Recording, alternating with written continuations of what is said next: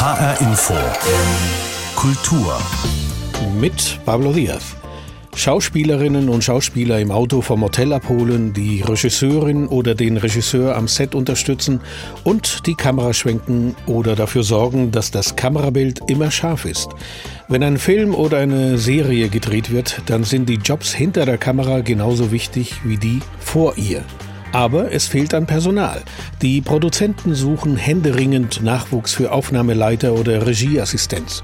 Aus diesem Grund soll noch in diesem Jahr eine Online-Plattform starten, wo sich vor allem junge Menschen über die unterschiedlichen Arbeiten in der Filmproduktion informieren können.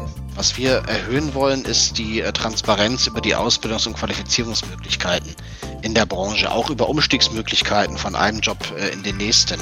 Warum?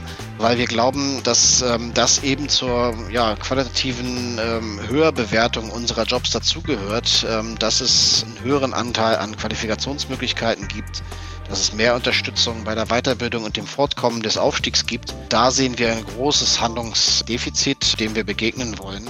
Sagt Björn Böning. Er ist Geschäftsführer der Allianz Deutscher Produzenten Film und Fernsehen. Wir sprechen mit ihm über die Gründe für den Mangel an Nachwuchs in der Filmproduktion. Aber vorher blicken wir in dieser Ausgabe von HR Infokultur auf eine der erfolgreichsten Kindersendungen im deutschen Fernsehen.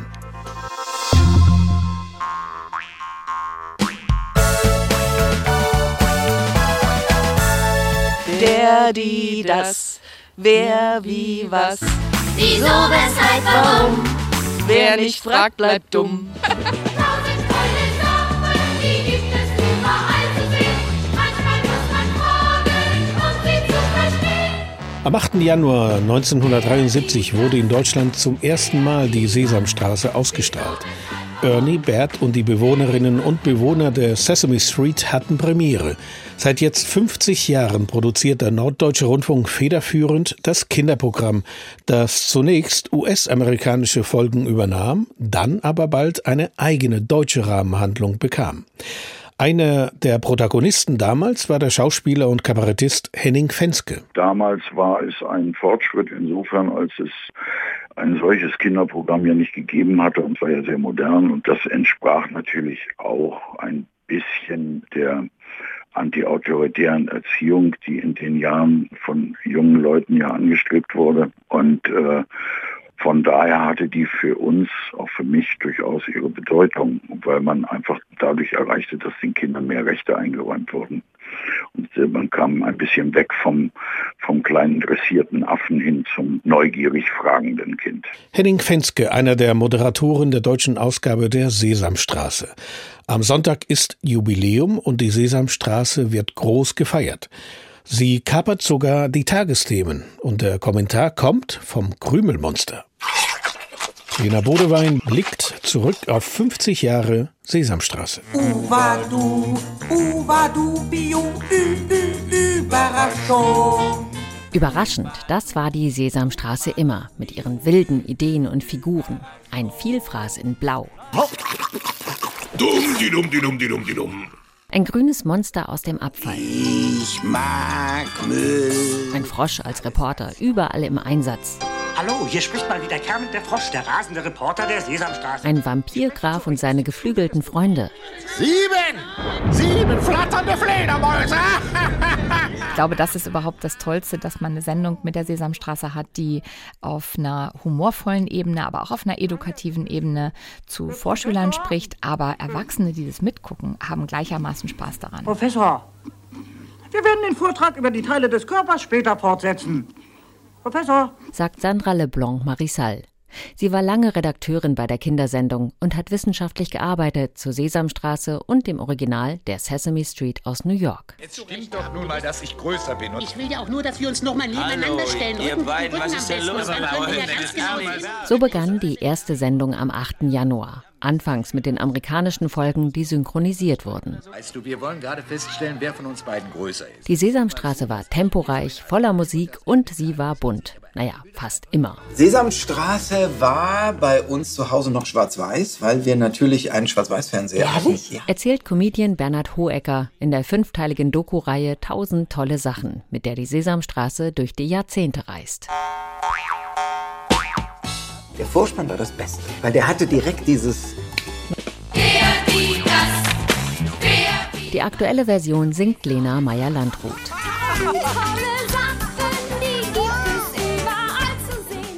Tausend tolle Sachen. Die hat die Sesamstraße dann erklärt. Mit bahnbrechendem Konzept, erzählt Sandra Leblanc-Marissal.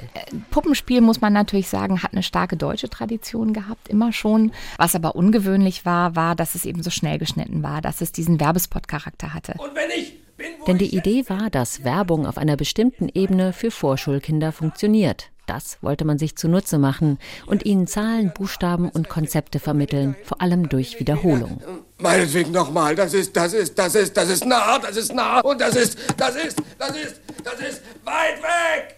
Mit einer eigenen Rahmenhandlung mit Samson und Tiffy kam die Sesamstraße Ende der 70er näher an die deutsche Lebenswirklichkeit. Und sie hat sich immer weiterentwickelt. Mit neuen Formaten, neuen Charakteren wie Wolle und Pferd, Fienchen oder Rumpel. Mit einem großen Lernangebot im Netz. Zahlreiche Prominente gaben sich dauerhaft oder in Gastauftritten die Ehre, von Dilo Pulver bis Jan Delay. Und die Resonanz in TV und Netz zeigt, dass die Sesamstraße nicht an Bedeutung verliert. Vor allem diese beiden nicht. Bert, Bert, Quietschähnchen ist weg! Irgendwo wird es schon sein. Ernie und Bert, die wie Yin und Yang der Kinderstube eine Einheit aus Kontrasten bilden. Das ist das Dümmste, was ich je gehört habe. Der Puppenspieler Carsten Hafke spielt neben Pferd und Krümel seit 20 Jahren den Bert. Ich habe Bert einfach sehr lieb, weil ich diese konsternierte Haltung der Welt gegenüber sehr gut nachvollziehen kann. Seit 50 Jahren gibt die Sesamstraße allem Raum. Sorgen, Konflikten, gesellschaftlicher Wirklichkeit. Und sie tut das mit Stars und Humor und mit Keksen. Fast immer. Ich hab keine Kekse, heute gibt's was anderes.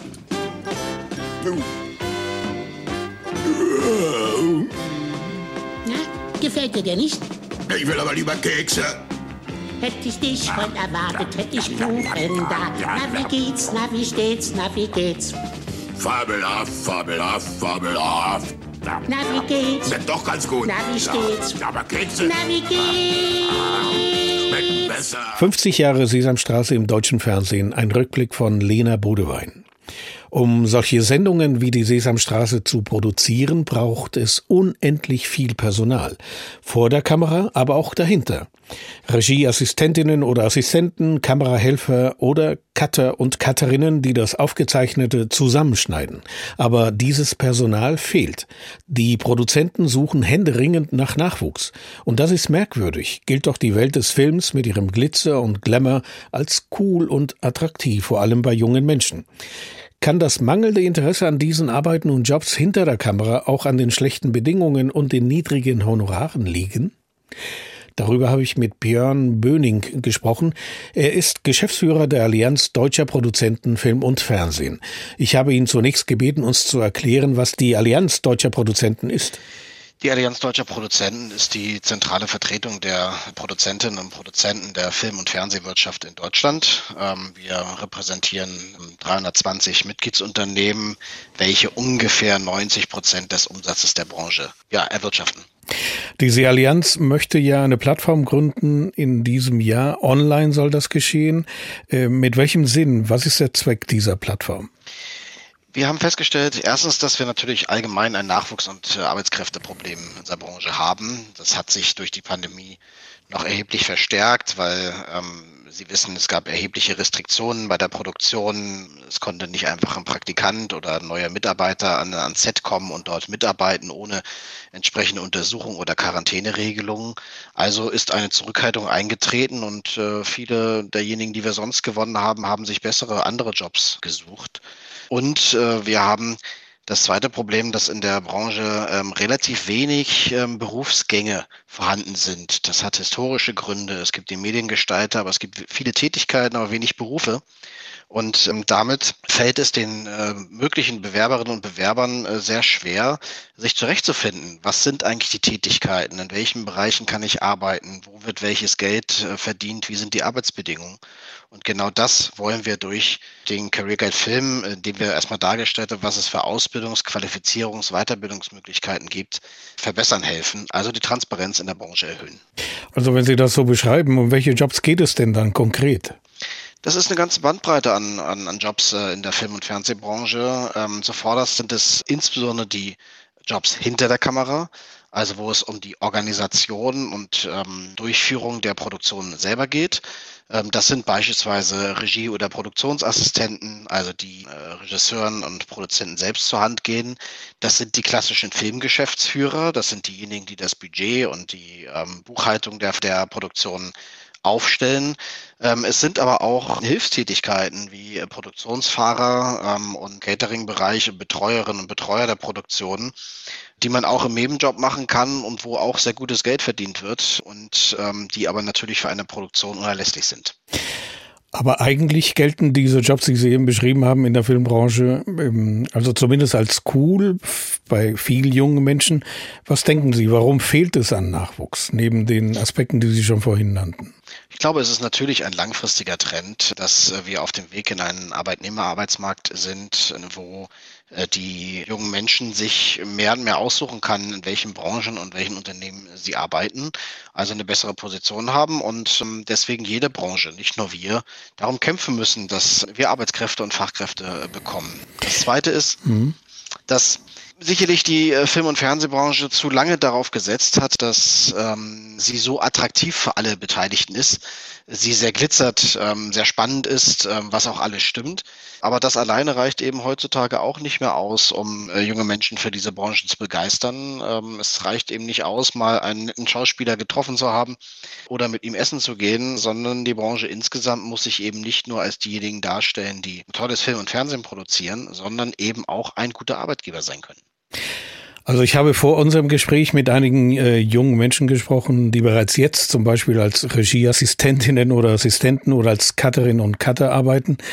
Die haben mir verschiedene Gründe genannt, warum sie den Job eigentlich, den sie machen, äh, nicht unbedingt ähm, attraktiv finden. Zum Beispiel, er sei monoton, die Arbeitszeiten seien zu lang, 10 bis 15 Stunden, zum Teil ohne Pausen und ohne Entlohnung von Überstunden oder Zuschlägen für Sonn- und Feiertage. Dann gibt es in der Branche äh, das Defizit, dass es wenig feste Arbeitsverträge gibt, sondern nur Honorare für konkrete Produktionen. Und die Honorare sind auch nicht besonders üppig. Und dass die Aufstiegsmöglichkeiten sehr eingeschränkt sind. Also Sie sprachen von einer Wartezeit zum Kameramann oder Kamerafrau von fast acht Jahren. Das heißt, ich weiß nicht, ob Sie diese Defizite bestätigen wollen oder können, aber müsste man da nicht eher ansetzen? Na, wir haben ja einen Manteltarifvertrag äh, mit Verdi ausgehandelt, wo es ähm, Gagenvereinbarungen gibt, äh, wo es auch Vereinbarungen über Zuschläge gibt, äh, wo es äh, Vereinbarungen auch über Arbeitszeiten gibt, ähm, die äh, von unserem Mitgliedsunternehmen äh, jedenfalls ähm, eingehalten werden. Und wir verhandeln diesen Tarifvertrag auch jetzt aktuell in diesem Jahr vermutlich neu, wo dann eben auch solche Fragen der Arbeitsbedingungen eine gewisse Rolle spielen werden. Und ja, es stimmt. Es ist so, dass ähm, die Produktionszeiten immer enger geworden sind in der Vergangenheit. Das hat damit zu tun, dass die Auftraggeber, also Sender und Streamer, möglichst wenig Drehtage wollen. Also die ähm, Zeit der Produktion geringer geworden ist und damit intensiver. Und das geht natürlich zu Lasten der Arbeitsbedingungen. Es geht leider auch zu Lasten von der Vereinbarkeit von Familie und Beruf und ähnliches.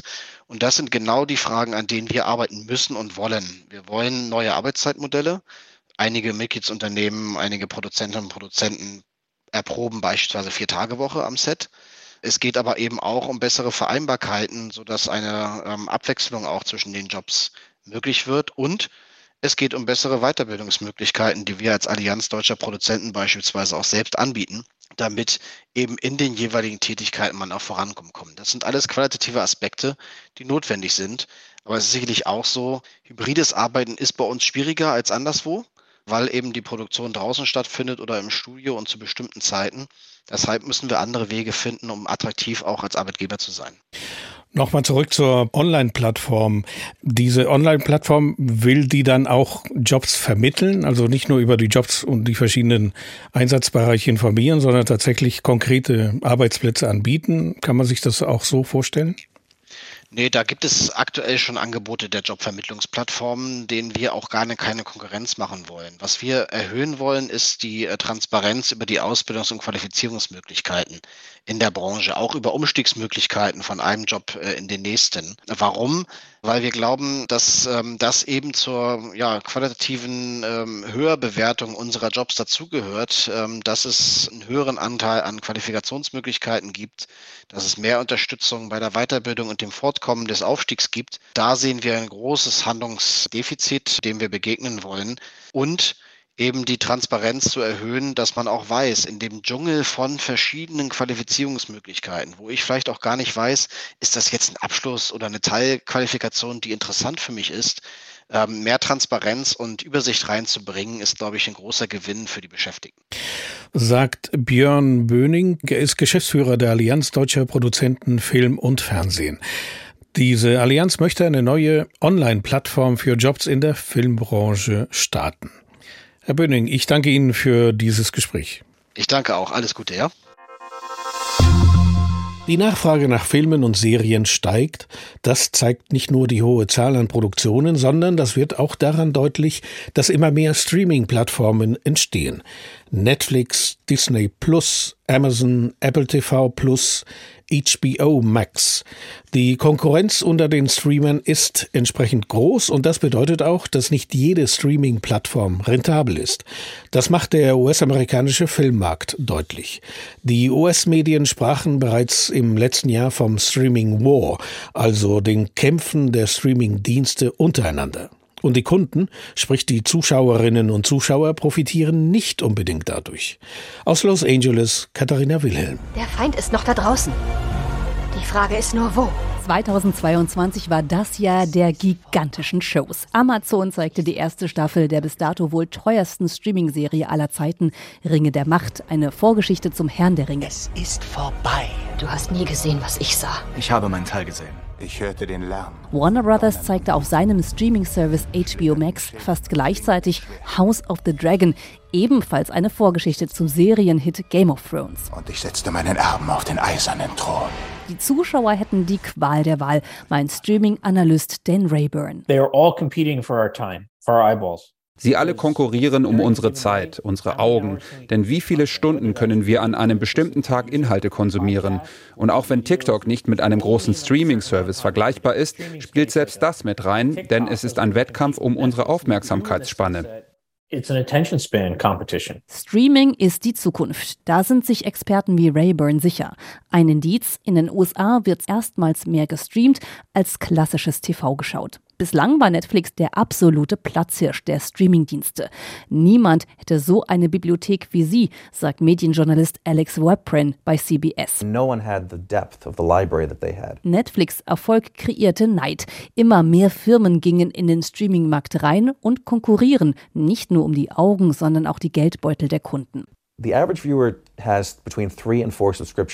Durchschnittskunde habe aber nur drei bis vier Abos, so Webprin. Und das spürt nun auch Netflix. Mitte 2022 musste das Unternehmen aus dem kalifornischen Los Gatos vermelden, dass es fast eine Million Abonnenten eingebüßt hatte. Fast zeitgleich kam die Nachricht, dass der Konkurrent Disney kräftig Kunden dazugewonnen hat. Mittlerweile konnte Netflix den Schwund einigermaßen wieder ausgleichen, hat nun etwa 223 Millionen Kunden.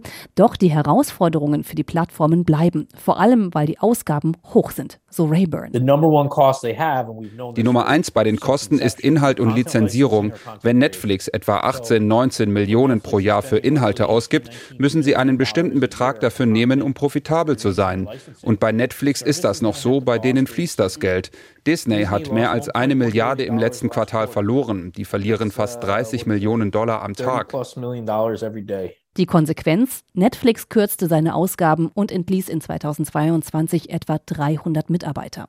Um mehr Kunden zu gewinnen, gibt es nun ein günstigeres Modell. In Deutschland für 4,99 Euro, dafür mit Werbung. Auch Disney bietet ein neues werbefinanziertes Modell an, zunächst nur in den USA. Ab dem Frühjahr will Netflix außerdem stärker gegen das Passwortteilen unter Kunden vorgehen. Auf neue Inhalte müssen die Zuschauer aber nicht verzichten. Für 2023 gibt es beispielsweise eine neue Staffel der Serie The Crown über das britische Königshaus bei Netflix. Auch der Streaming-Hit Squid Game geht in die zweite Runde. Es gibt Spin-offs zur Zombie-Serie The Walking Dead und bei Disney Plus neue Folgen von The Mandalorian. Du bist so etwas wie sein Vater. Also, der Kampf um die Gunst der Zuschauer ist nicht zu Ende, sondern geht eher nur in die nächste Staffel. Die Streaming-Dienste werden immer wichtiger für die Zuschauer in den USA. Katharina Wilhelm berichtete. Die Szenen, die Künstler, die Macher, die Kultur in HR Info. Europäische Kulturhauptstadt. Mit diesem Titel dürfen sich jedes Jahr mindestens zwei Städte in Europa schmücken. In diesem Jahr sind es sogar drei. Eine davon ist das kleine Elefsina in Griechenland. Seit Jahrzehnten steht Elefsina im Schatten der Hauptstadt Athen. Wenn man will, ist Elefsina so etwas wie das ungeschminkte Gesicht Griechenlands. Schmucklose Flachbauten, Industrieruinen und ausrangierte Schiffwracks, die in einer Bucht vor sich hinrusten. Um die 30.000 Einwohnerinnen und Einwohner hat die Stadt und ist damit die kleinste europäische Kulturhauptstadt in diesem Jahr. Das Kulturhauptstadtmotto von Elefsina heißt Geheimnisse des Übergangs. Und das hat mit der Geschichte der Stadt zu tun. Verena Schelter mit einem Porträt. Look through this hole. Durch den Spalt in einer Felswand sind Überreste steinerner Stufen erkennbar, Sie führen direkt zu einem kreisrunden Loch im Boden, das an einen alten Brunnenschacht erinnert, an die 10 Meter tief. This is the mouth of the underworld. Take care. Pass auf, das ist das Tor zur Unterwelt, sagt Calliope Papangeli. Seit 40 Jahren ist sie Archäologin in Elefsina, ein Städtchen gut 20 Kilometer nordwestlich von Athen. Manchen ist der Ort vielleicht eher unter dem altgriechischen Namen Eleusis bekannt. In der Antike fanden hier alljährlich die Mysterien von Eleusis statt. Sie gehören zu den wichtigsten Weiheriten im antiken Griechenland. Die Teilnehmer mussten die Geschehnisse unter Androhung der Todesstrafe geheim halten und wurden dadurch zu einem exklusiven Zirkel geeint. Darunter sehr wahrscheinlich auch wichtige Persönlichkeiten der griechischen und römischen Antike, wie Platon, Sokrates, Aristoteles und Cicero, die in ihren Schriften eindeutig Bezug zu den Mysterien nahmen. Was genau sich innerhalb des Tempels abgespielt hat, ist bis heute ein großes Geheimnis. Gerade deshalb üben die Mysterien von Eleusis immer noch eine große Faszination aus und wirken in kultureller Hinsicht durch die Jahrhunderte hindurch bis in die Moderne hinein, sagt Michael Marmarinos. Wir haben eine Menge Schriften sogar aus der Neuzeit und der Moderne von sehr bedeutenden Schriftstellern wie Virginia Woolf, Albert Camus, Hegel, Carl Jung. Es ist unglaublich, wer alles über seine Erfahrungen in Elefsina geschrieben hat, egal ob sie physisch oder nur mental hier waren. Der 66-Jährige ist Schauspieler, Regisseur und als künstlerischer Leiter verantwortlich für das Mammutprogramm, das in diesem Jahr in der europäischen Kulturhauptstadt Elefsina stattfinden soll. 465 Veranstaltungen an 30 verschiedenen Orten sind geplant, alles unter dem Motto Mysterien des Wandels. Denn Wandel hat es in Elefsina über die Jahrhunderte hinweg häufig gegeben. Infolge der Christianisierung wurde der Mysterienkult verboten und ist in Vergessenheit geraten – genau wie die Stadt selbst. Erst im 19. Jahrhundert erlebte Elefsina eine neue Blütezeit. Ölraffinerien, Zement, Lack- und Seifenfabriken haben sich hier angesiedelt und viele Arbeitsplätze geschaffen. Doch in den 1980er Jahren begann der Niedergang. Die meisten Fabriken mussten dicht machen, Tausende verloren ihre Jobs. Heute prägen verfallene Lagerhallen und zahlreiche Industrieruinen das Stadtbild. Und dann ist da noch das große Problem der Umweltverschmutzung. Für Kulturchef Mamarinos sind es aber gerade diese Themen, die Elefsina als europäische Kulturhauptstadt prädestinieren. In gewisser Weise stellt eine europäische Kulturhauptstadt meiner Meinung nach eine Art Modell dar. Sie repräsentiert eine Modellstadt, ein Modellleben mit all den Themen, die eigentlich europäische Themen sind. Arbeitslosigkeit, Industrialisierung, Umwelt und natürlich die Geschichte der Menschen, aber auch die Geschichte des Ortes selbst. Elefsina ist nicht nur die älteste, sondern mit ihren knapp 30.000 Einwohnern auch die kleinste Gemeinde in der Geschichte der Initiative der Europäischen Kulturhauptstadt. Die Einheimischen hoffen auf zahlreiche Besucher aus aller Welt und dass sich durch die internationale Aufmerksamkeit auch die Zentralverwaltung in Athen wieder an Elefsina erinnert. Denn es wäre mal wieder Zeit für einen Wandel in der Stadt in Richtung einer besseren Zukunft. Die kleinste europäische Kulturhauptstadt in diesem Jahr heißt Elefsina, liegt 20 Kilometer westlich von Athen und führte bisher eher ein Schattendasein. Das soll sich in diesem Jahr ändern. Und soweit HR Infokultur. Diese Sendung finden Sie online auf hrinforadio.de und überall dort, wo es Podcasts gibt. Natürlich auch in der ARD Audiothek. Mein Name ist Pablo Diaz.